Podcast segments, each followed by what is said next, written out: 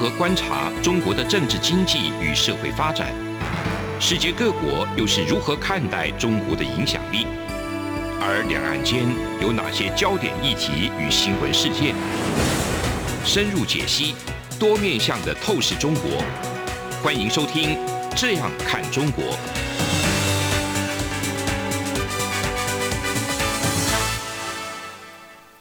各位听众您好，我是主持人蔡云芳。您现在收听的是中央广播电台的《这样看中国》节目，蔡明芳时间。今天节目呢，要跟各位听众朋友分享的主题呢，是呃有关于近期七大工业国 G7，那他们在这个他们的峰会以后，他们发表的这个公报，那其中有触及到这个跟中国以及跟世界贸易，还有现在大家最关心的整个这个环境相关的这些议题哦，那我们想要来跟各位听众朋友分享。我想大家都知道，在这一次的这个峰会上，G7 的这个公报特别有提到这个要协助台湾吼维护整个台海安全的一个重要性。这个东西也呼应到在美国拜登总统上台以后，应该是说延续之前这个川普前总统他的一个政策，要推动整个印太的这个战略。要那因为印太这个战略呢，在中国崛起以后，其实印太的和平其实已经越来越重要，特别是在印太地区，还有非常多跟美国相关性非常高的这个供应链，对于美国的一个经济利益也讲，政治利益也讲，其实都产生蛮大的一个威胁。那我们来看哦，在这一次，我想是第一次哈，大家都一直在讲的，就是说有触及到跟这个台海这个和平安全相关的一些言论，那。这个东西也证明到，就是说台湾在整个供应链上面所扮演的一个重要性哦，是越来越高。那台湾在这个台海这个供应链上，它所扮演的重要性呢，我们可以从哪几点来看？其实，我想除了大家都非常关心的这一个，呃，有提到台积电的一个问题以外，那其实台湾在其他的这个供应链上，哦，就是只要跟电子产业相关的，其实都跟台湾会有非常大的一个关系。那在这一次呃 G7 的峰会，他们特别在重申哈，他们要保持自由跟开放的这个印太地区的重要性，而且它是要具有包容性，而且是要有法治基础的。什么是要有包容性？包容性跟掠夺性很大的差异。包容性就是我们都会共好哈，这个是呃也跟我们台湾总统蔡英文常过去在强调共好，共好就是我们大家一起变好，这个叫做包容性。那以法治为基础，就是它不是人治的，它不是你说了就算，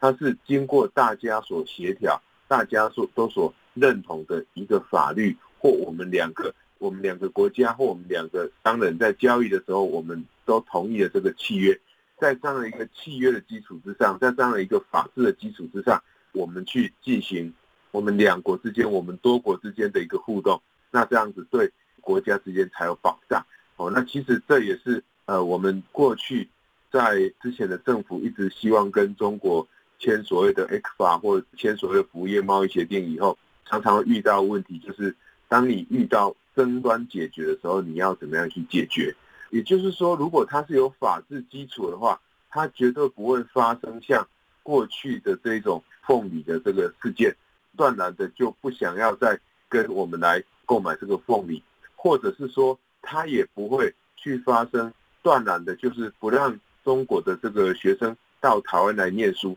或者是说他不会说不让这个中国的观光客到台湾来旅行。呃，就是说到底台湾发生了什么事情，为什么要去做这样的限制？而这样的限制呢，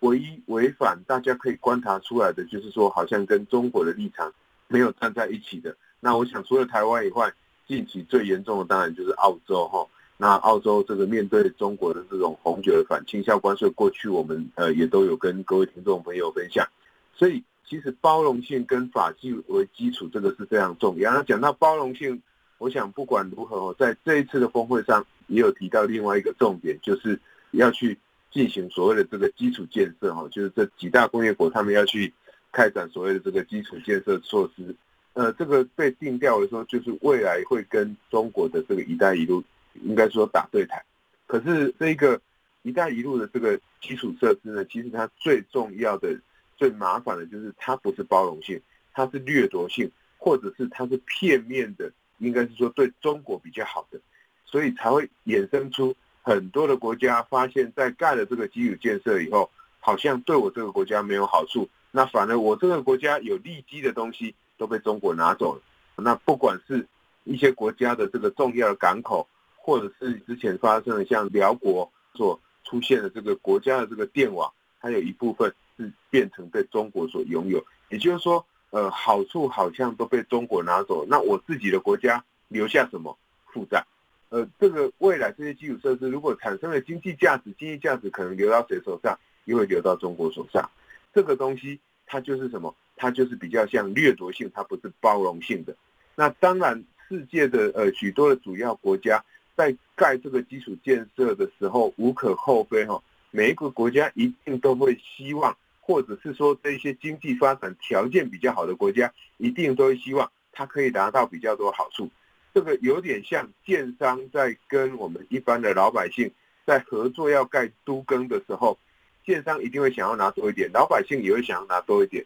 但是。建商想要拿得多，他还是要跟老百姓，让老百姓知道说，让我们一般的住户知道说，其实我跟你合盖是有好处的，才可以产生包容性，才有我所谓的这个共好。如果我今天去盖了一个房子，那我这个房子告诉你说，我可以帮你盖，盖完以后你要缴我租金，缴到多久以后你所有的房地产都要归我，那这个当然就不是一个包容性的一个政策了哈。所以包容性跟法治为基础。这个其实它牵涉的范围很广，它好不好做呢？它当然不会太好做，所以我们或许会常常看到说，在一些重要的这个峰会上，常常会出现这样的字眼，但是呢，他要做到好像不容易，所以他要常常被提到。但是比较特别的是，在这个之下呢，他又强调和平与稳定的重要性，台海哈，就希望台海需要和平。鼓励两岸的问题，就是台湾跟中国的这个问题呢，它是可以被和平解决。我想，任何的这个我们台湾政党的这个领袖，应该都会希望它是一个和平解决的，而不是说呃对方会不断的去叫嚣，或者是会有很多的这个军机到处每天哦来台湾来这个绕行，这个东西都是一种挑衅，而非和平的一种方式。那最重要的就是。G7，他特别强调，他们会去认真的去关注东海还有南海的一个局势，强烈反对任何单方面试图改变现况并加剧紧张的这个局势。所以整体而言，这个我们可以看到，他在谈的问题最重要的，坦白讲就是针对中国，谁在破坏台海的这个稳定性，谁在制造南海的这种紧张的局势，我想这个都是非中国莫属哈。所以在这里，为什么我们说我们今天想要跟各位听众朋友分享说 G7 跟中国的一个关系？那 G7 做了这一个决议以后，它对未来贸易有什么影响？因为在这个 G7 它所公布的这个公报里面呢，它也有在它的公报里面提到，除了健康，就是说以目前这个大蔓延这种武汉肺炎起头的这个，现在后来到英国有变种病毒，到印度也有变种病毒。这整个肺炎的疫情越扩越大哈，那对整个世界经济、世界的这个社会的和平都产生很大的这个不确定性，所以他们除了要再继续提供疫苗去援助这些所有的这个国家以外呢，他们也再次强调这个公平贸易的一个重要性哦，在他们这个公报里面去谈到这个公平贸易的重要性以及自由贸易的重要性。其中呢，其实它在公平贸易跟自由贸易里面，特别是在第二十九点的部分，又特别去讲到人权的这个问题哦。我想人权的问题以及劳动标准的问题，都是过去我们很少看到，像欧盟、像美国、澳洲还有加拿大这一些国家都共同去谴责这个中国新疆人权以及强迫劳动还有破坏。为主的这些问题呢，其实都是什么？都是在过去没有发生的，但是在今年呢，我们都看到这一些先进的国家呢，他们对人权的问题确实是越来越重视。那呃，我们在之前强调，这个德国也要通过相关的这个法案呢，要求他所属的供应链不可以有这种侵害人权或者是违反环境的一个问题产生。那如果有的话，都会处以被这个非常严苛的罚款。哦，所以在公平贸易上或自由贸易上，自从川普总统上台到拜登总统接手，到目前为止，我们都没有看到主要的贸易的进口大国美国在面对中国的一个不公平贸易，它有任何妥协的可能。所以在这个部分，我想是未来我们在持续关注整个贸易的供应链在改变的时候，必须要特别关心的。当然，这个因素他们强调的这个所谓重视人权、重视劳动环境的问题，不是只有针对中国，这个跟台海的问题不一样，跟东海、南海问题不一样。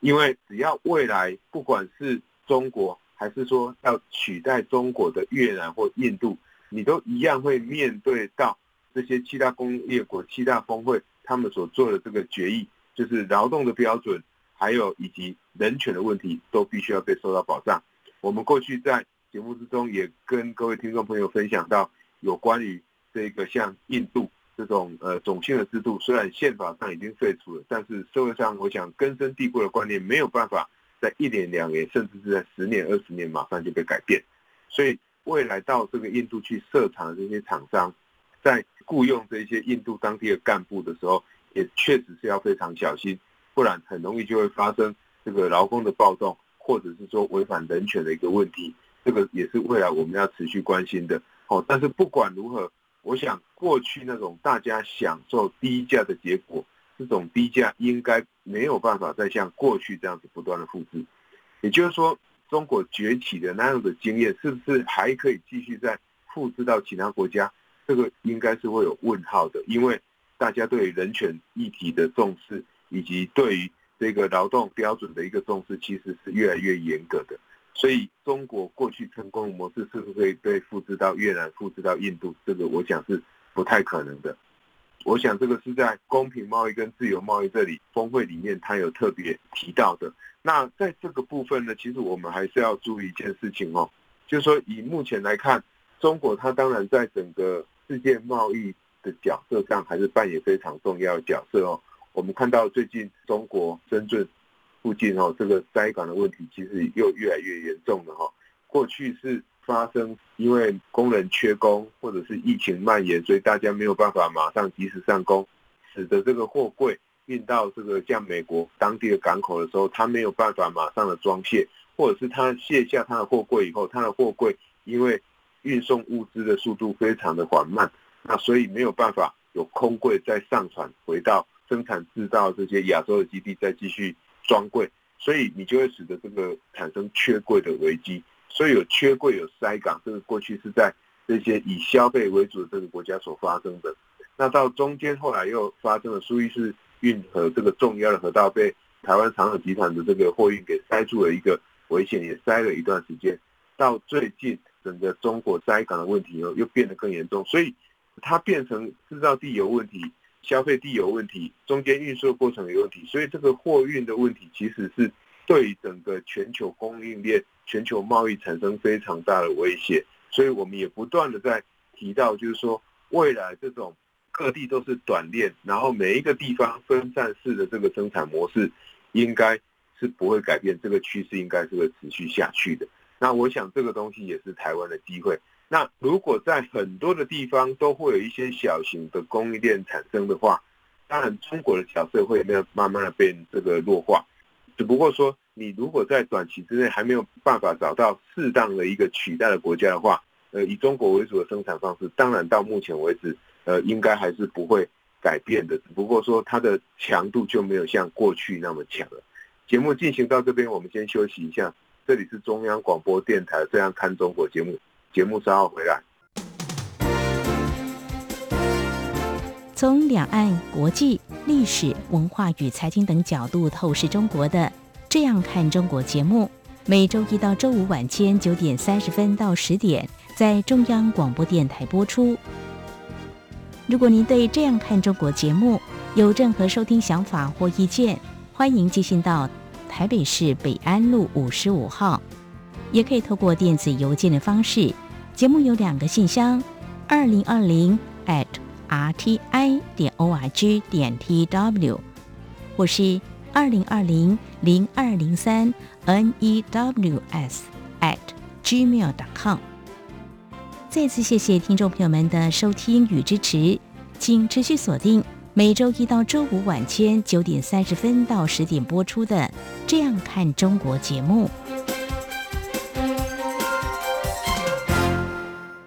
各位听众您好，我是主持人蔡明芳。您现在收听的是中央广播电台《这样看中国》节目，蔡明芳时间。那我们要继续接下来探讨这个 G7 的峰会呢，他们在公报提出来以后，那对于整个世界贸易的一个影响，我们刚讲到几个中国的因素，第一个包含台海的问题、东海以及南海的问题，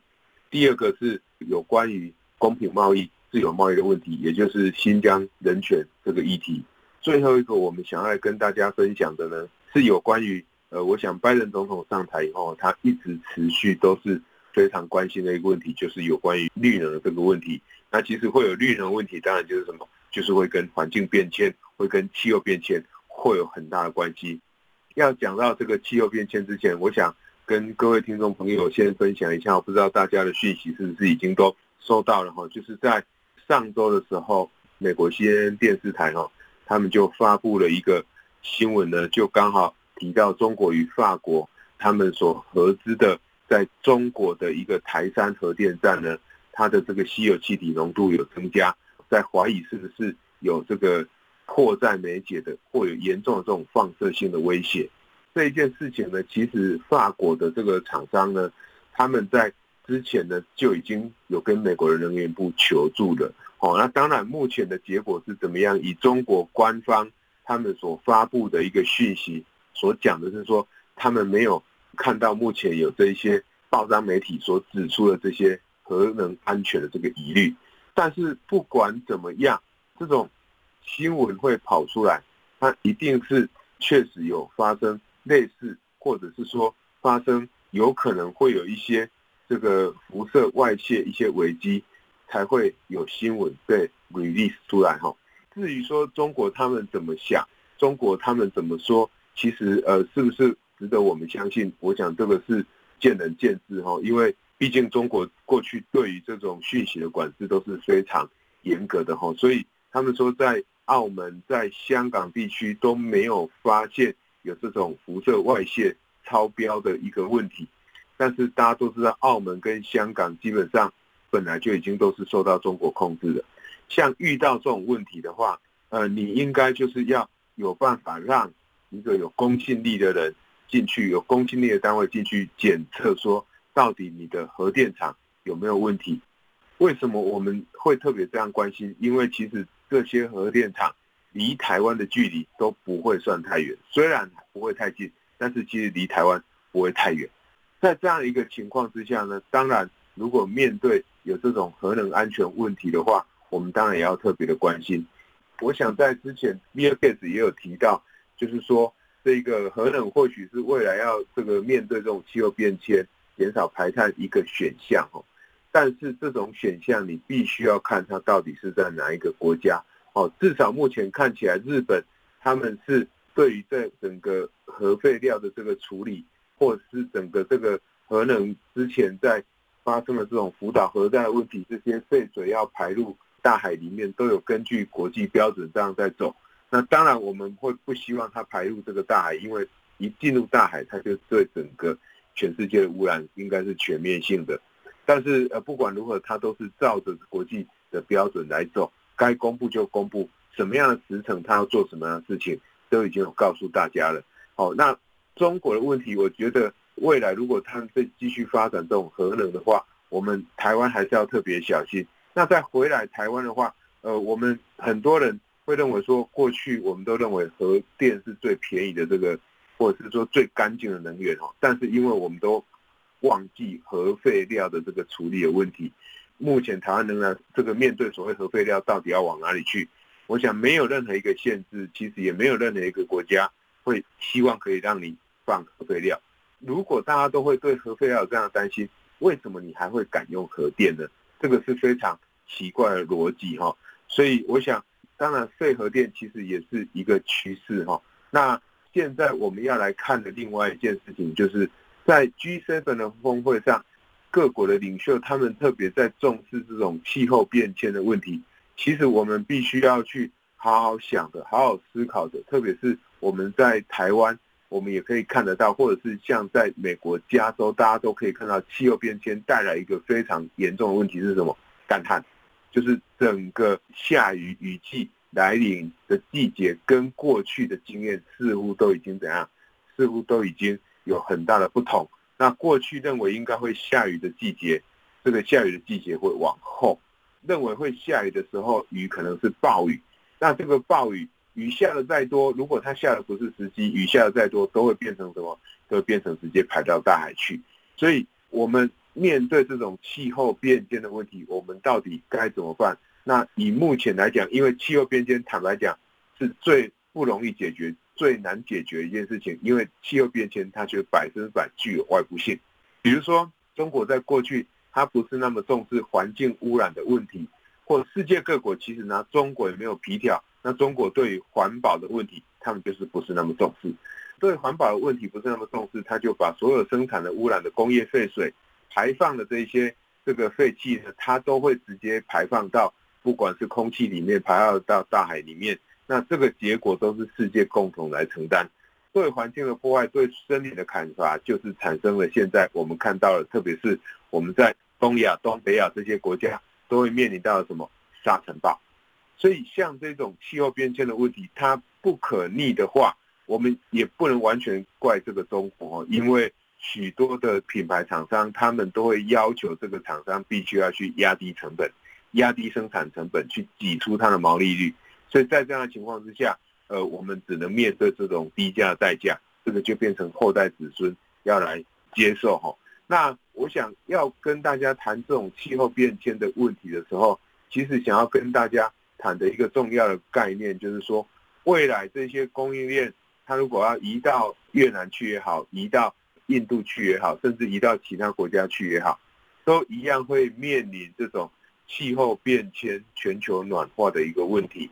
那气候变迁最麻烦的，刚讲到的雨季，刚讲到的这种发电的问题，因为讲到如果要解决气候变迁，就要减少排碳，或者是说你要减少排碳，你要减少这种污染，那有可能减碳就是一个重要的趋势。那很多人就会想到减碳，就会是说我要去发展绿能。那绿能供电的稳定性，它有没有好好的建构它的储能系统，就是储存这个能源？比如说太阳能的发电，它在白天的时候它可以正常这个发电，但是到晚上的时候它就完全无法发电。那在晚上无法发电的时候，请问这个电力的缺口如何透过